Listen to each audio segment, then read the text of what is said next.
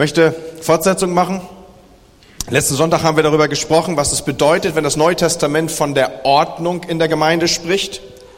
Und wir haben entdeckt, dass das bedeutet, dass man sich eintakten lässt, dass man sich einordnet, seinen Platz entdeckt, dass seine erobert und das, was Gott einem ganz persönlich an Gabe gegeben hat, dass man das einbringt zum Wohl des Ganzen.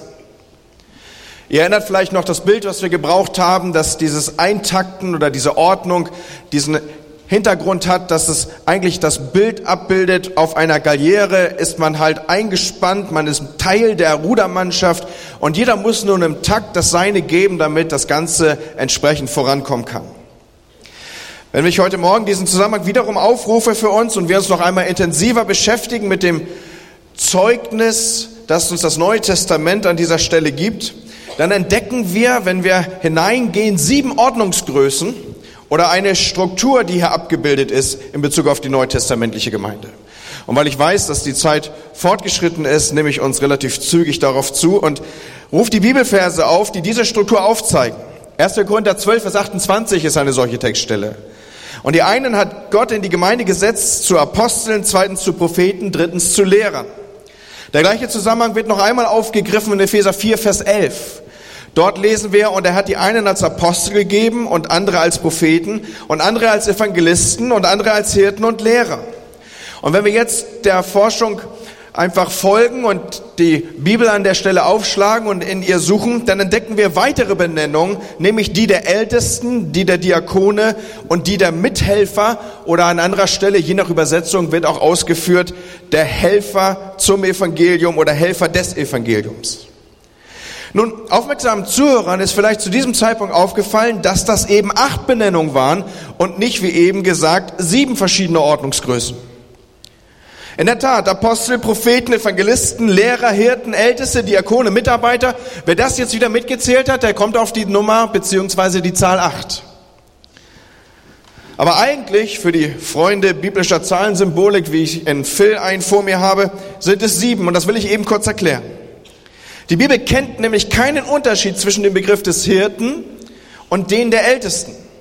Im Neuen Testament, diese Begriffe, die hier gebraucht sind, sind lediglich unterschiedliche, anders geartete Übersetzungsvarianten für ein und dasselbe griechische Wort. Und wenn wir diese Erkenntnis jetzt hier zugrunde legen, dann kommen wir auf diese siebenfache Struktur, diese siebenfache Ordnung, die abgebildet ist. Apostel, Propheten, Evangelisten, Lehrer, Hirten, Älteste, Diakone und Mitarbeiter. Und an der Stelle möchte ich gleich schnell eine tiefe Aussage platzieren. Nämlich jene, dass die Bibel ganz selbstverständlich, dass wir im Neuen Testament ganz selbstverständlich die Aussagen auffinden, dass es überhaupt keine nicht arbeitenden Christen gibt. Die Bibel geht schlicht davon aus, dass es keine nichtstuenden Christen gibt. Jeder ist Mitarbeiter. Letztes Mal haben wir diese Textstelle ein bisschen intensiver angeschaut, als wir davon lasen im Petrusbrief, dass jedem eine Gnadengabe gegeben ist und diese soll er einsetzen. Ein jeder tut das Seine und in der Gesamtheit dessen, was wir tun, bilden wir Christus ab, der über diese Erde geht, heute ins in, in, im sichtbaren Zeichen der Gemeinde. Und in gleicher Vollmacht sollen wir unterwegs sein. Die Bibel spricht davon, dass wir größere Dinge sehen werden und tun werden als das, was Christus getan hat. Wie kann das sein? Weil wir in der Gesamtheit des Leibes bilden wir diese Vollmacht und diese Autorität ab, wenn jeder das Seine einbringt. Kann man da mal einen Amen zu hören, auch wenn man in Norddeutschland predigt? Ja, das stimmt. Die Gemeinde ist weit davon entfernt, irgendwie so ein taumelnder Riese zu sein, sondern sie ist ausgestattet mit Kraft, und entsprechend unseres Auftretens, entsprechend unseres Aufstehens, entsprechend unserer Sicht und dessen, was wir tun, werden wir an dieser Vollmacht und in dieser Vollmacht auch erkannt werden. So, die Bibel kennt keine nichtstuenden Christen. Jeder ist Mitarbeiter, jeder ist infolgedessen auch eingebunden in diese Struktur, die ich hier gerade aufgreife bzw. aufzeige. So, wie kommen denn nun Menschen, die in dieser Ordnungsstruktur aufgerufen sind, an ihrem Platz oder auf das zu, was Gott für sie erdacht hat, was er bei Grundlegung der Welt in sie hineingelegt hat, was er als Gedanke in sie hineingestellt hat, als sie noch gar nicht geboren waren. Psalm, der Psalmist spricht davon, dass wir ein Gebilde Gottes sind und das, was Gott in dir angelegt hat, auch an natürlichen Fähigkeiten, das korrespondiert natürlich und selbstverständlich mit dem, was sein Plan und Wille und was sein Platz für dich ist, auch in der Gemeinde. Nun, ganz wichtig ist dabei festzuhalten, dass es nie Gottes Art war und Gottes Art ist, uns irgendwie etwas überzustülpen. Ich habe ja so meine Schwierigkeiten, wenn Leute irgendwie ans Mikrofon treten, sich hinstellen und erzählen, wie schlimm alles war und wie schwierig doch alles ist. Aber Gott hätte es ja nun irgendwie gewollt und die Umstände, die waren so dramatisch, dass man nun irgendwie über irgendeine Form, ohne dass man es auch nur die Spur wollte, hineingedrückt ist in das, was Gott für einen will. Und nun stehe man nun mal hier und sei Evangelist und man könne nicht anders und es ist alles so grausam. Nein, das ist nicht Gott, das ist auch nicht seine Handschrift. Gott möchte uns nichts überstülpen. Er möchte, dass wir im Rahmen unserer geistlichen Entwicklung, im Einklang mit unseren natürlichen, mitgegebenen, auch erlernten Fähigkeiten uns in das einbringen, was sein Platz für uns im Ganzen ist, zum Wohl des Ganzen. Und wenn wir jetzt danach gefragt haben, wie kommt ein Mensch an diesen Platz, dann ist eine erste Antwort darauf jede dieser Berufungen, jedes dieses Hineinkommen in das, was das meine ist, fängt an im Herzen, beginnt im Herzen des Berufenen selbst. Paulus bewertet übrigens das Ausstrecken nach Mitarbeit, das Wollen von Mitarbeiten, das Wollen, seinen Platz einzunehmen und den Leitungsdienst als etwas ganz, ganz Positives, als etwas, wo man reingehen möchte, wo er sagt, das ist was Gutes. So er bewertet das Ausstrecken nach Mitarbeit im Allgemeinen und auch nach einem Leitungsdienst ausdrücklich als etwas Positives. Ich greife da nur eine Textstelle raus, wenngleich es viele geben würde. 1. Timotheus 3, Vers 1. Wenn jemand nach einem Aufseherdienst trachtet, so ist hier exemplarisch rausgegriffen, so begehrt er ein schönes Werk. Wir könnten andere Textstellen finden, die sinngemäß ausdrücken, wenn jemand mitarbeiten will, dann macht er was richtig Gutes. Wenn jemand seine Gabe einbringt, dann lebt er das, was Gott für sein Leben will. Wenn jemand dabei ist, das Ganze zu stützen durch das, was er ist, dann lebt er eigentlich gemein im ursprünglichen Sinne.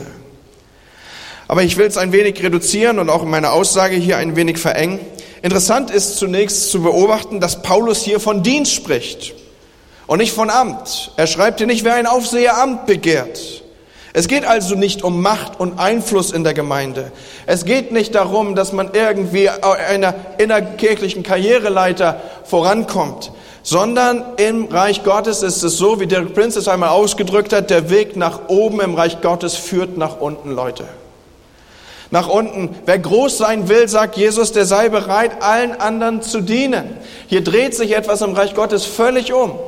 So über Dienst und den erkannten Dienst entwickelt sich eine Gabe und entwickelt sich dann auch das Sichtbarwerden der Gabe, dass man eingesetzt wird für mehr. Und Paulus spricht an anderer Stelle davon, dass es die Liebe Gottes ist, die uns zum Dienst drängt. Es ist also nicht irgendwie das Kalkül, ich will innerkirchlich Karriere machen, sondern aus Liebe zu Gott fange ich an, meinem Herrn zu dienen und dieses Dienen wird sichtbar. Gott arbeitet also immer mit denen, die bereit sind zu dienen. So wie damals, als es alttestamentlich darum geht, dass jemand gesucht wird, dass er hineingeht in die Bresche, so ist es auch heute noch. Es geht nur mit Menschen voran, auch in Gemeinde und im Reich Gottes, wenn Menschen wollen. Und es geht nur mit denen voran, die wollen. Und so fragt Gott bis heute diese immer wieder gestellte Frage, wie damals bei Jesaja, ich habe das schon angedeutet, wen soll ich senden? Jesaja 6, Vers 8. Wer wird gehen? Und Jesaja war jemand, der damals geantwortet hat, hier bin ich. Und er wusste, mit allem Zittern und Zagen steht er und drückt dieses aus, sende mich. Und mein erster Appell an diesem Morgen in die Worte der Predigt gepackt ist der, was wäre deine Antwort? Wenn Gott heute Morgen zu dir kommt und sagt, wen soll ich senden? Wer will gehen? Wärst du einer, der sagt, Herr, ich weiß vielleicht nicht, worauf ich mich einlasse. Ich mag auch nicht ahnen, was es bedeuten wird, aber ich will innerlich so aufgestellt sein, dass ich sage, hier bin ich. Von dem Reich Gottes ist es oft so, dass man seine Unterschrift unter einen Blankoschätz setzt. Und das, was am Ende Einsetzung findet, das weiß man nicht. Und vielleicht ist es sogar gut, dass man das nicht weiß, weil wer würde schon einfach so Ja sagen, wenn er wüsste, was an Verfolgung auf ihn kommen könnte, was an Druck auf ihn kommen könnte, was an Dingen auf ihn zukommen könnte, was Gott noch in sein Leben und auf sein Leben legen würde. Nein, oft ist es doch so, dass wir eine Art Blankoscheck unterschreiben und sagen, hier bin ich. Und deswegen meine erste Frage in einen Appell gegründet. Wenn Jesus heute Morgen vor dir stehen würde in Bezug auf, dass du das Reich Gottes ausstatten sollst mit dem, was du hast, dass du die Gemeinde reich machen sollst mit dem, was du bist, dass am Ende Jesus abgebildet wird, würdest du antworten, wie auch Jesaja geantwortet hat, hier bin ich? Ich lege sie dir ans Herz, diese Frage, weil ohne dass du dazu ein Ja findest, ohne dass in dir dieses Wollen ist, wird Gemeinde nie das abbilden, was es nach dem Willen Gottes sein könnte. Tiefe Worte, Leute. Es kommt auf jeden an. In den zurückliegenden Monaten haben wir euch gebeten, mit uns als Leiterschaft Ausschau zu halten nach Leitern, nach Menschen, die in Verantwortung reinwachsen können, auch in unserer Gemeinde. Und damit wir als Gemeinde mündig mit dem Erkennen auch unserer Leiter umgehen können, will ich heute Morgen ein bisschen bei einer dieser Setzungen, bei einer dieser Ordnungsgrößen stehen bleiben, die ich hier heute Morgen aufgerufen habe. Und ich möchte ein wenig mehr zu dem Leitungsamt der Ältesten und der Leiter in der Gemeinde sagen. Bruder Olonska, wer diesen Namen nicht weiß oder kennt, er ist ein ganz langjähriger Präses unseres Bundes gewesen, also so der Leiter unserer Gemeindebewegung. Er hat in Bezug und abgestützt auf das Neue Testament einmal Folgendes ausgedrückt. Er hat geschrieben, Ämter im Sinne des Neuen Testamentes sind ihrem Wesen nach Dienste, ihrem Ursprung nach göttliche Gnadengaben und ihrer Herkunft nach göttliche Setzung. Und Jesus selber ist es, der seine Gemeinde ausstattet mit Leitern. Jesus selber ist es, der seine Gemeinde versorgt mit Menschen, die Verantwortung übernehmen zur Zurüstung der Heiligen und zum Segen für die Welt. Und warum ich über Leiter als Teil einer Ordnung spreche, wird deutlich, wenn ich noch einmal unseren Altpräses zu Wort kommen lasse, der Folgendes ausdrückt in einer seiner Publikationen. Gemeinde ist nicht da, wo eine Schar gläubiger Menschen zusammenkommt. Das wäre eine Versammlung von Menschen. Gemeinde hat immer eine Struktur, das heißt eine Ordnung, wie ein Bauwerk nach einem festen Muster verbindlich geordnet ist. Ein anderes Bild dafür wäre der Leib.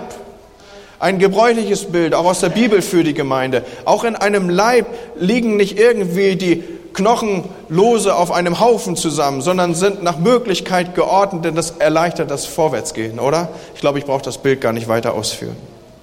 Und mit einem dieser Strukturbausteine will ich mich heute Morgen kurz beschäftigen, auch vor dem Hintergrund des schon genannten Anlasses, dass wir miteinander Ausschau halten wollen nach Setzungen in der Gemeinde. Und ich meine das auf allen Ebenen. Ich meine es nicht ausschließlich auf der Ebene der Ältestenschaft, wenngleich ich da heute Morgen ein, zwei, drei, vier Schwerpunkte setzen werde. Nein, ich meine das, da wo du dich einbringst, als jemand, der Verantwortung nimmt da wirst du zu einem Leiter. Und in dem Moment, wo du das tust, führst du Gemeinde in das hinein, was Gott sich für sie erdacht hat. Und sie wird in dieser Stelle, an dieser Stelle erstarken und Jesus besser abbilden. Aber kommen wir auf diese Reduzierung, die ich hier andeute. Von der ersten ältesten Einsetzung lesen wir in Apostelgeschichte 14, Vers 23. Kannst du zu Hause mal nachlesen. Die Gemeinde in Antiochien, um die geht es hier, Sie besteht schon einige Zeit. Sie war gegründet bzw. hatte sich versammelt aus Christen, die infolge von Verfolgung nun irgendwie sich versprengt gefunden hatten. Und sie wurde eine Zeit lang von Barnabas und Paulus geleitet. Und jetzt erst am Ende dieser ersten Missionsreise der beiden setzen sie nun von Gott gesetzte und von ihnen erkannte Leiter und Menschen in den Dienst ein. Wenn wir das miteinander teilen, dann wird auch deutlich, dass aus diesem Umstand, also dass es am Ende der ersten Missionsreise geschieht, ableiten lässt, dass hier zuvor eine Zeit der Beobachtung, eine Zeit der Sichtung, vielleicht sogar eine Zeit der Bewährung vorausgegangen ist. Und erst nachdem sie bewährt waren, werden sie jetzt in ihre Berufung, in ihre Setzung geführt und durch den Heiligen Geist bestätigt als Älteste eingesetzt. So ein gemeinsamer Prozess der Gemeinde war dem vorausgegangen. Und ich bin sicher, Paulus und Barnabas, sie sind mit offenem Blick durch die Gemeinde gegangen und haben geschaut und überlegt und miteinander geteilt, wo sind hier die potenziellen Leiter? Wer kann Verantwortung übernehmen? Und das haben sie vielleicht auch mit dem einen oder anderen oder auch mit der Gesamtgemeinde geteilt und haben die Geschwister gefragt, wen seht ihr? Was würdet ihr empfehlen? Wo sind Menschen, die in besonderer Weise von Gott her hier vielleicht benannt und berufen sind? Und am Ende dann wurde durch Zustimmung zu diesen Vorschlägen, die miteinander gefunden waren, die Leitung bestätigt. Nun, das, was ich hier schilder, bildet ganz ähnlich auch das ab, wie wir es hier in der FCB tun und erleben. Übrigens, das, was ich hier ausdrücke, zieht sich wie ein roter Faden durch das ganze Neue Testament. Dass man zuvor sichtet, schaut, fragt, sucht.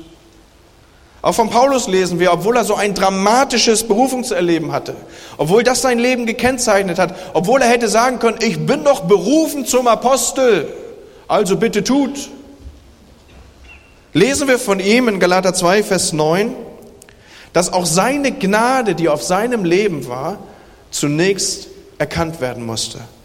Da sie erkannten, lesen wir hier in Galater 2, Vers 9, die Gnade, die mir gegeben war. Freunde, das ist ein wichtiger Punkt. Und so stellen wir auch in den nächsten Wochen vor euch Menschen hin, bei denen wir euch bitten, dass ihre Gnade von euch erkannt wird. Dass wir so in einen gemeinsamen Erkennungsprozess treten und die Gnade erkennen, die Gott Menschen aus unserer Mitte gegeben hat. Was wird dann ihre Funktion, was wird dann ihre Aufgabe sein? Ich möchte das kurz mit uns teilen. Älteste, Leiter der Gemeinde, von ihnen ist ein Stück weit erwartet, dass sie im Wort Gottes zu Hause sind. Und dass sie fähig sind, vor diesem Hintergrund von Gottes Wort andere anzuleiten. Das ist jetzt nicht so, dass das alles hervorragende und fantastische Lehrer sein müssten. Aber es müssen Menschen sein, die in der Lage sind zu sagen, du in deinem Leben darf ich da hineinsprechen. Das Wort Gottes lässt mich dieses erkennen. Ich unterweise, ich leite dich an aus dem, meinem Schrifterkenntnis, aus meiner Schrifterkenntnis raus, aus dem, was Gottes Wort mir hier deutlich macht, dass du in dieser oder jener Weise unterwegs sein solltest. So ein Ältester, so lesen wir, und das ist das Schriftwort, das das abstützt, was ich hier sage in Titus 1, Vers 9. Er soll an, der, an dem zuverlässigen Wort der Lehre festhalten. Und er soll damit imstande sein, mit der rechten Lehre zu ermahnen und zurechtzuweisen und auch zu widersprechen, wo Dinge aus dem Ruder laufen oder wo Dinge falsch akzentuiert und gesehen werden. So, was ist die Aufgabe eines solchen Leiters, eines solchen Ältesten? Im Wort Gottes zu Hause zu sein und Menschen mit dem Wort Gottes zu unterweisen. Ein Ältester soll fähig sein, falsche Lehren und Verführungen zu erkennen, aufzudecken und sie auch mit dem Wort Gottes wiederum zu bekämpfen. 1. Timotheus 4, Vers 16 sagt das. Habe Acht auf dich selbst, habe Acht auf die Lehre, halte an der Lehre fest. Wenn du das tust, so wirst du dich selber retten und auch die, die dich hören. Älteste, Leiter sollen Hirten sein. Hütet die Herde, 1. Petrus 5, Vers 2, bei euch, indem er nicht gezwungen, sondern freiwillig Aufsicht übt, nicht nach schändlichem Gewinn streben, sondern mit Hingabe. Älteste sollen also ihrer Aufgabe, Leiter sollen ihrer Aufgabe mit Hingabe verpflichtet sein und sie nicht lässig tun. Älteste tragen vor Gott und Menschen die geistliche Verantwortung für die Gemeinde. So gebt nun Acht, lesen wir hier wieder in Apostelgeschichte 20, 28 auf euch selbst und auf die ganze Herde. Das heißt, als Leiter schauen wir über die Herde und versuchen zu beobachten, versuchen zu sehen, wo es hingeht, was aktuell akzentuiert ist, wo es zu Strömungen kommt, die nicht gut sind, wo es zu Meinungsbildern kommt, die vom Wort Gottes her abzulehnen sind. Wir lesen hier, zu deren Hirten euch der Heilige Geist eingesetzt hat, damit ihr die Gemeinde Gottes weidet, die durch das Blut seines eigenen Sohnes erworben ist. Hier bekommen wir eine Ahnung, wie kostbar Gemeinde ist, denn sie ist teuer erkauft, teurer ging es nicht. Und so wie sich gute Eltern verantwortlich wissen für Familienglieder und Kinder, so sollen Älteste sich um das geistliche Leben von Gemeindegliedern mühen. Dazu gehören Besuche, geistliche Gespräche, dazu gehören Ermahnungen, dazu gehört Trösten, dazu gehört Beten, auch unter Handauflegung der Ältesten, wie Jakobus 5 es sagt. Und älteste Leiter fassen heiße Eisen an. Sie beschäftigen sich mit Gemeindezucht. Sie suchen nach Orientierung für und in Zeitströmung, dass sie Ausrichtung geben. Dort geht es hin und das ist vernachlässigbar. Dieses gilt es festzuhalten. Älteste binden und lösen. Das heißt, sie beschäftigen sich damit, was halten wir fest und was geben wir frei. Und so könnte man hier Fortsetzung machen. Vielleicht sitzt du hier und denkst, Mann, das war eben relativ ermutigend und dann waren ja auch ein paar Begriffe dabei, so nach dem Motto, auch ich soll mich einbringen. Aber wenn ich das alles so höre, dann bin ich gerade ganz fürchterlich abgelöscht.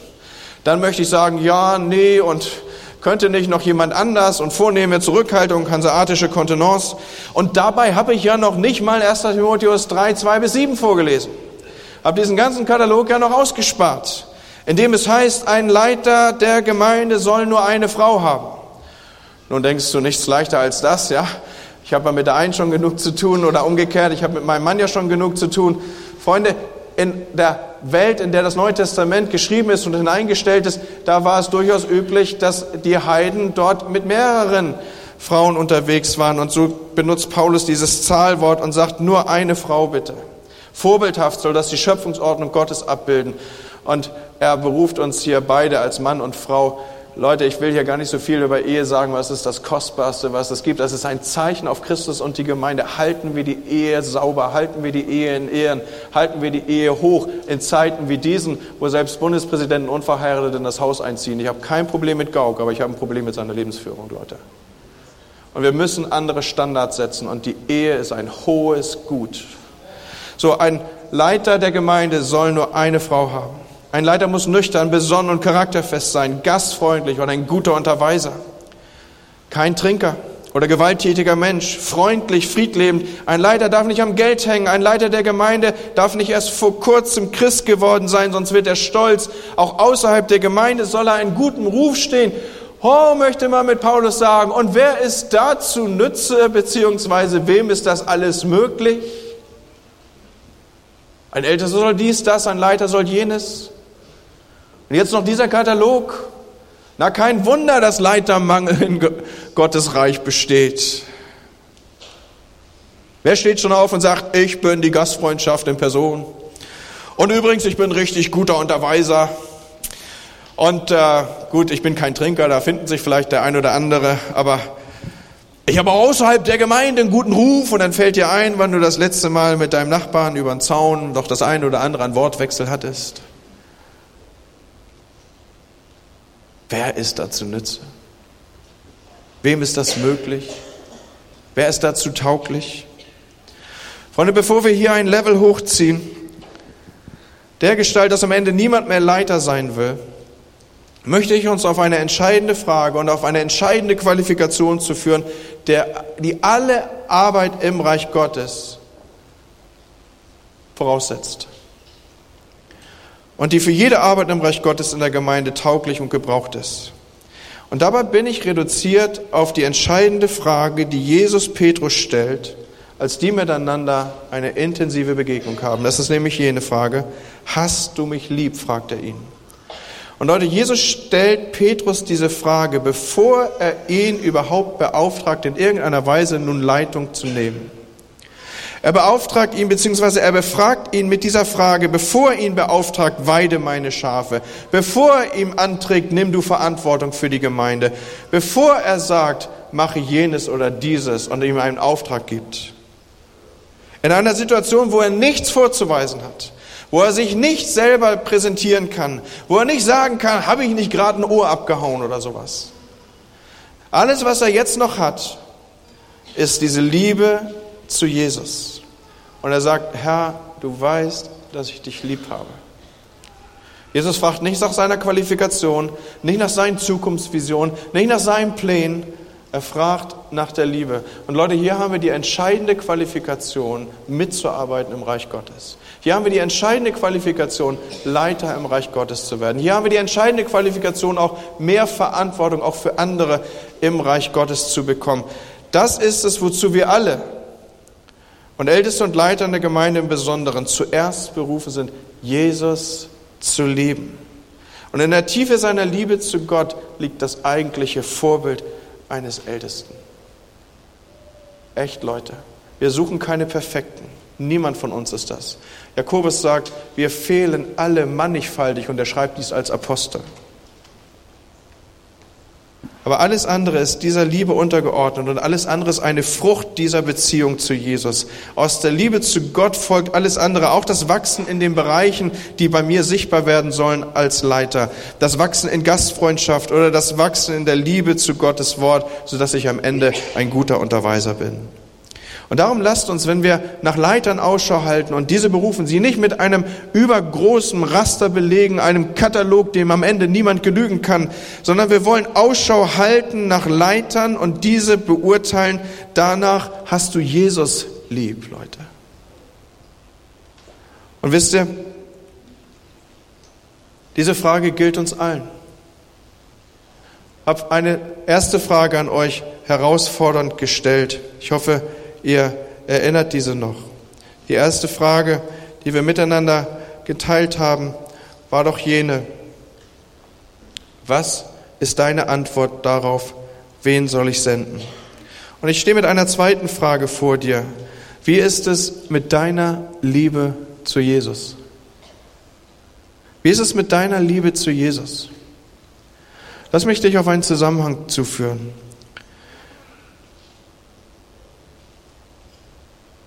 Wie ist es mit deiner Liebe zur Gemeinde? Die Liebe zu Jesus und die Liebe zur Gemeinde stehen in einem Abhängigkeitsverhältnis zueinander. Die Gemeinde ist der Leib Jesu. Er selber ist das Haupt. Sie ist das teuer erkaufteste, was das ganze Universum kennt. Wie ist es mit deiner Liebe zu Jesus?